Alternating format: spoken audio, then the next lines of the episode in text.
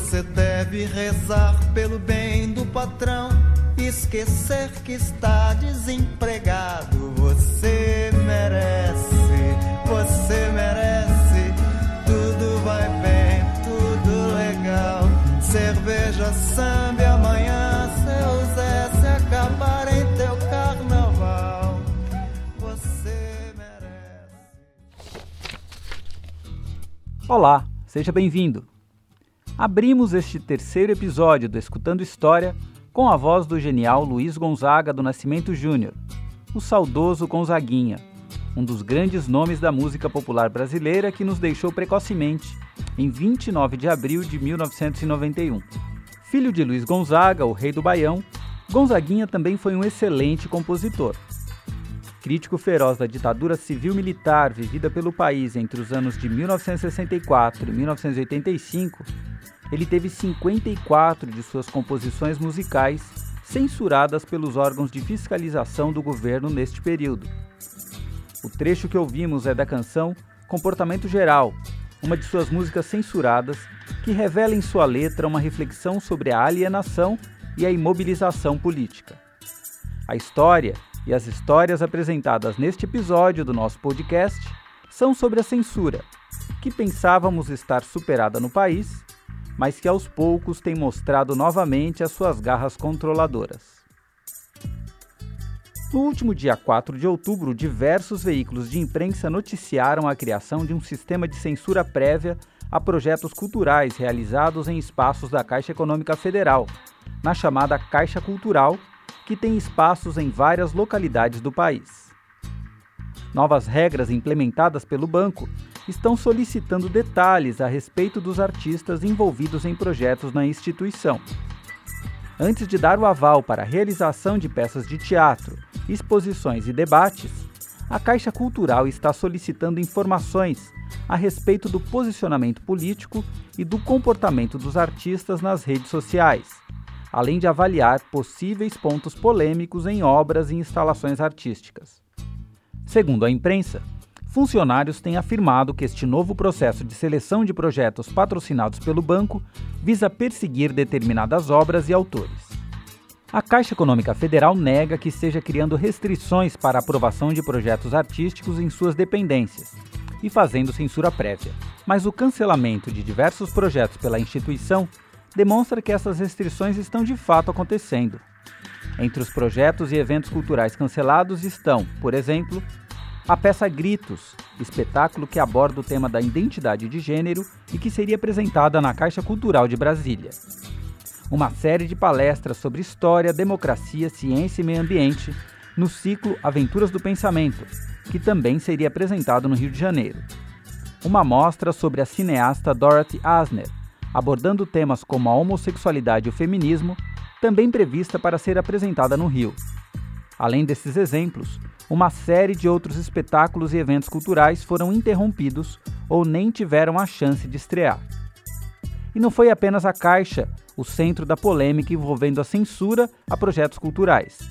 O Centro Cultural Banco do Brasil, no Rio de Janeiro, cancelou sem justificativas a peça Caranguejo Overdrive, um texto encenado há cinco anos em várias regiões do país, que recentemente abordou questões relacionadas com as milícias e a situação na Amazônia. As agências culturais também foram palco de diversos episódios de censura.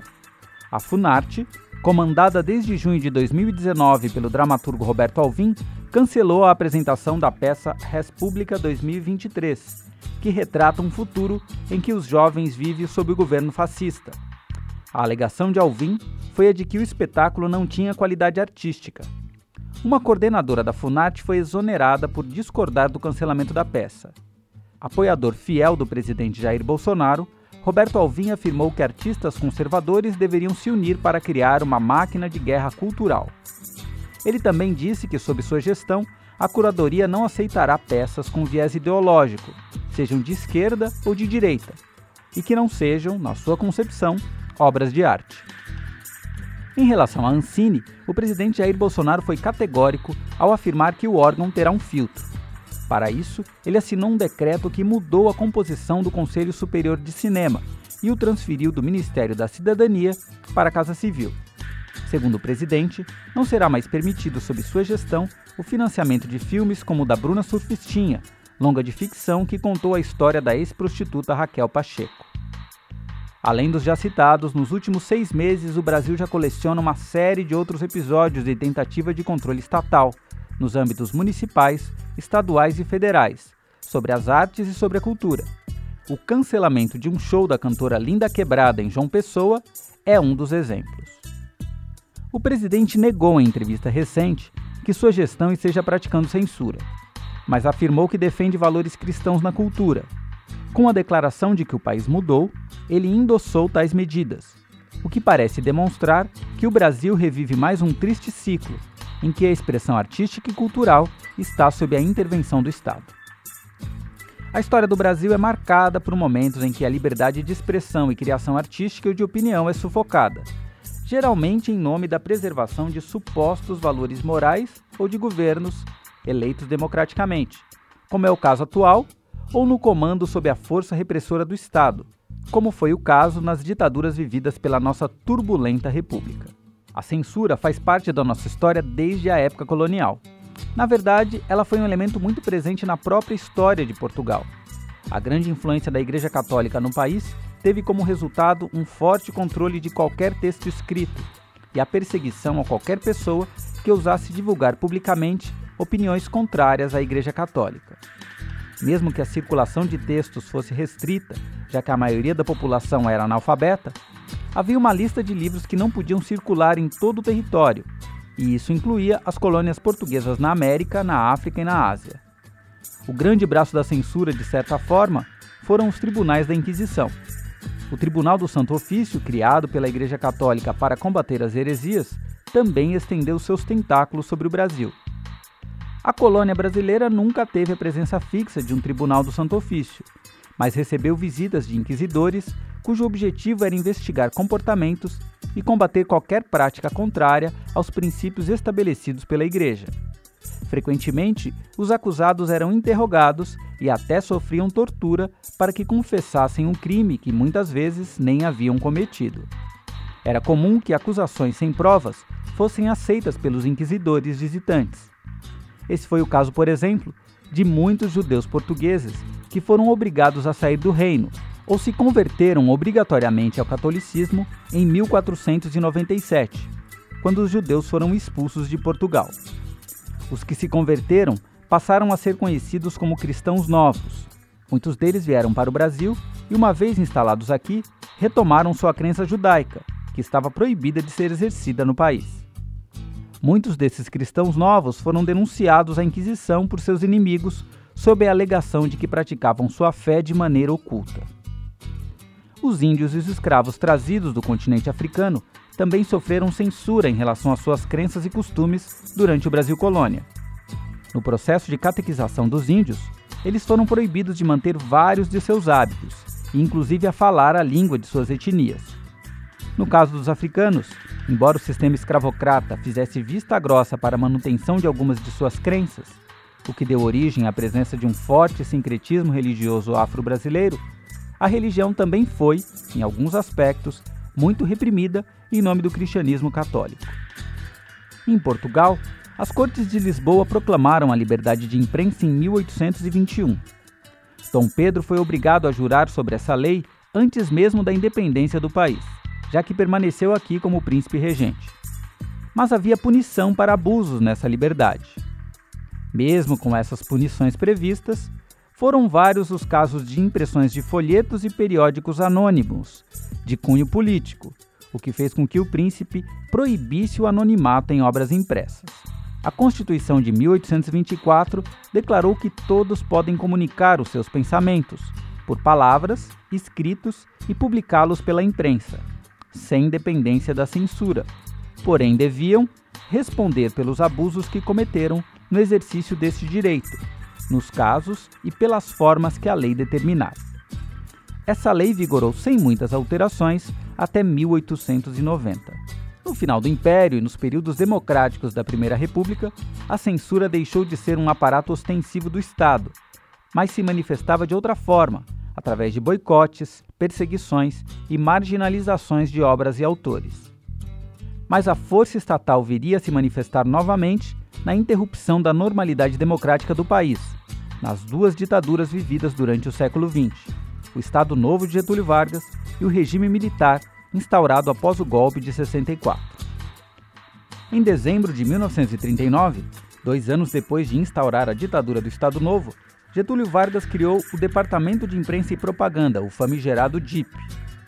O novo órgão governamental estava diretamente subordinado à presidência da República, tendo como função, nas palavras do próprio regime, centralizar, coordenar, orientar e superintender a propaganda nacional, interna ou externa, fazer a censura do teatro, do cinema, de fundações recreativas e esportivas, da radiodifusão, da literatura e da imprensa. Mais do que apenas um órgão da censura, o DIP tinha como objetivo penetrar em todos os aspectos da vida social e cultural do país, determinando o discurso adequado ao regime e que deveria ser divulgado aos cidadãos. Além da criação de cartilhas e publicações exaltando o regime de Vargas e a própria figura do ditador, o DIP não só censurava a imprensa, como até intervinha em jornais. Foi o caso, por exemplo, da intervenção ao jornal Estado de São Paulo em março de 1940. O programa de rádio Hora do Brasil, que ainda é apresentado atualmente, foi criado exatamente nessa época. Como já mostramos em nosso primeiro podcast, a música popular e o samba também foram alvos frequentes da censura prévia do órgão. Até mesmo os blocos de carnaval e escolas de samba podiam ter seus temas carnavalescos censurados. Foi o caso, por exemplo, da escola de samba Vizinha Faladeira, do Rio de Janeiro, que foi desclassificada por haver abordado uma personagem distante do nacionalismo varguista, ao escolher como tema de homenagem a Branca de Neve. O órgão entregava semanalmente à imprensa uma lista de pautas proibidas. Vejamos alguns exemplos não se podia mencionar o regime anterior ao Estado Novo como democrático, já que o órgão considerava que a democracia estava preservada durante a ditadura. Estava proibida qualquer menção à União Nacional dos Estudantes. Nas notícias sobre a Espanha, era proibido qualquer ataque ao general Francisco Franco. Estava proibida qualquer veiculação de notícias sobre a escassez de peixes no país nenhum texto assinado pelo escritor Oswald de Andrade poderia ser publicado. O uso de alguns termos pela imprensa e pelo rádio era banido sob pena de prisão. Estava proibido mencionar a União Soviética e até a palavra amante estava banida. A expressão amante de corrida de cavalo, por exemplo, estava censurada. Estes são apenas alguns exemplos de como a presença da censura como meio de controle social criou situações quase surreais. O Estado Novo acabou em 1945, mas 20 anos mais tarde, o Brasil viveria uma nova ditadura, agora sob o comando dos militares. Os anos 70 foram marcados pelo endurecimento do regime militar, depois da promulgação do Ato Institucional número 5. A censura retornava em plena forma, algumas vezes até prenunciando a tortura e o desaparecimento de políticos, jornalistas e artistas. Figuras políticas foram caçadas e vários jornalistas, artistas e intelectuais abandonaram o país, em exílio voluntário ou não. Foi o caso de Oscar Niemeyer, Paulo Freire, Glauber Rocha, Augusto Boal, Darcy Ribeiro, Celso Furtado, Chico Buarque, Gilberto Gil, Caetano Veloso e tantos outros. Era comum, por exemplo, que o trabalho de alguns professores universitários fosse vigiado por membros da repressão informantes da polícia frequentemente se infiltravam com alunos ouvintes em aulas de sociologia, história e literatura nas universidades, para localizar e denunciar opositores do regime. Ouvimos falar recentemente da ameaça de liberdade de ensino dos professores pelos apoiadores do projeto Escola Sem Partido. Como se vê, esse discurso repressor não tem nada de novo. O curioso é que, embora o regime militar censurasse uma parte significativa da produção cultural do país, foi exatamente nessa época que foram criadas instituições como a Funarte e a Embrafilme para financiar e fomentar a produção artística e cultural. Mesmo com a criação desses órgãos, a presença da censura não permitiu que esse período vivesse uma efervescência cultural tão rica e intensa como a vivida na década anterior. A televisão foi alvo frequente da censura nesses anos. Embora tivesse conseguido emplacar alguns de seus textos críticos por meio das novelas de televisão, o dramaturgo Dias Gomes foi um dos principais alvos dos censores. Sua novela Rock Santeiro, produzida pela Rede Globo e baseada na peça O Berço do Herói, foi censurada em 1975, quando já haviam sido gravados 30 capítulos do folhetim. O motivo da censura teria sido uma escuta telefônica de uma conversa do autor em que ele afirmava que a novela era apenas uma forma de enganar os censores, adaptando sua peça teatral censurada para a televisão, com pequenas modificações que fariam com que eles não percebessem que se tratava da mesma obra. A novela acabou sendo produzida dez anos depois, em 1985, eternizando personagens como Sinhozinho Malta e a Viúva Porcina. O ator Lima Duarte interpretava o mesmo papel nas duas versões. O autor de novelas Gilberto Braga também menciona uma situação curiosa quando foi chamado pelos censores de Brasília para explicar o texto da novela Escravizaura, adaptação feita por ele para o livro de Bernardo Guimarães, que se tornou um clássico da teledramaturgia. Segundo Gilberto, a novela seria retirada do ar se a palavra escravo não fosse eliminada do texto. Parece inacreditável, mas para a responsável do órgão de censura do regime, esta palavra não poderia estar presente em uma trama em que a protagonista era justamente uma escrava. O termo acabou sendo substituído por peça, para que a novela continuasse sendo exibida. Outra obra censurada foi a novela Despedida de Casado, de 1977, que já tinha 20 capítulos gravados. Os censores alegavam que a novela pregava a dissolução do casamento, a separação da família, conflitos de gerações e a separação familiar. Tudo porque a sinopse da trama apresentava uma heroína que, ao se separar, buscava os prazeres da vida de solteira. Parece que temos ouvido esse tipo de justificativa com frequência por aí em 2019. É que atualmente esse tem sido o discurso de alguns representantes do poder público para demonstrar como suas crenças pessoais têm decidido questões que dizem respeito a todos os brasileiros. Na área musical, os artistas tentavam burlar a censura, mantendo uma mensagem de protesto com jogos linguísticos em suas letras. O caso mais famoso é o da canção Cálice, composta por Chico Buarque e Gilberto Gil. O mesmo Chico Buarque teve várias canções censuradas pelo regime. Uma das histórias mais curiosas é a da música Apesar de Você, cuja letra, disfarçada como um desabafo de uma briga de namorados, era na verdade uma crítica ao regime militar. Hoje você é quem manda, falou, tá falado, não tem discussão, não. A minha gente hoje anda falando de lado e olhando pro chão. Compositor esperava que a canção fosse inicialmente censurada, mas ela acabou liberada e gravada em 1970, tendo 100 mil cópias vendidas e alcançando as paradas de sucesso nas rádios do país. Mas não demorou para que o governo federal compreendesse a verdadeira mensagem da música. Um ano depois, ela foi finalmente censurada, fazendo com que o compositor tivesse várias de suas obras vetadas pelos censores. Declaro promulgada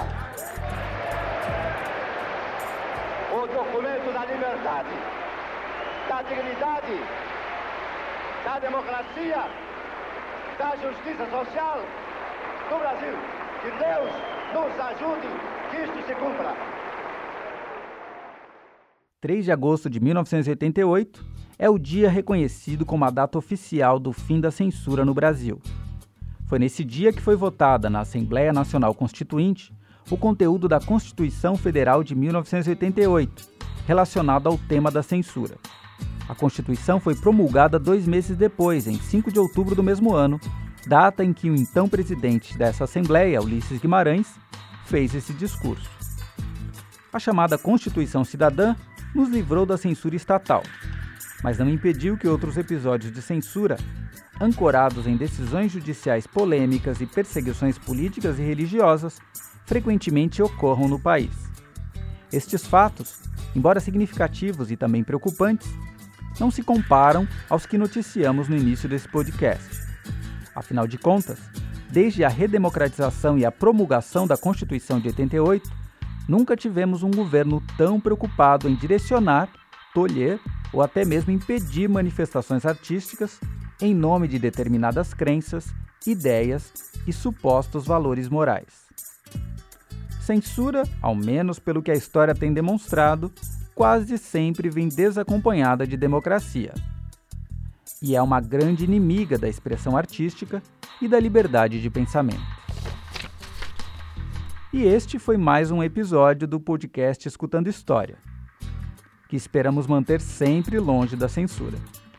Um grande abraço e até o próximo encontro.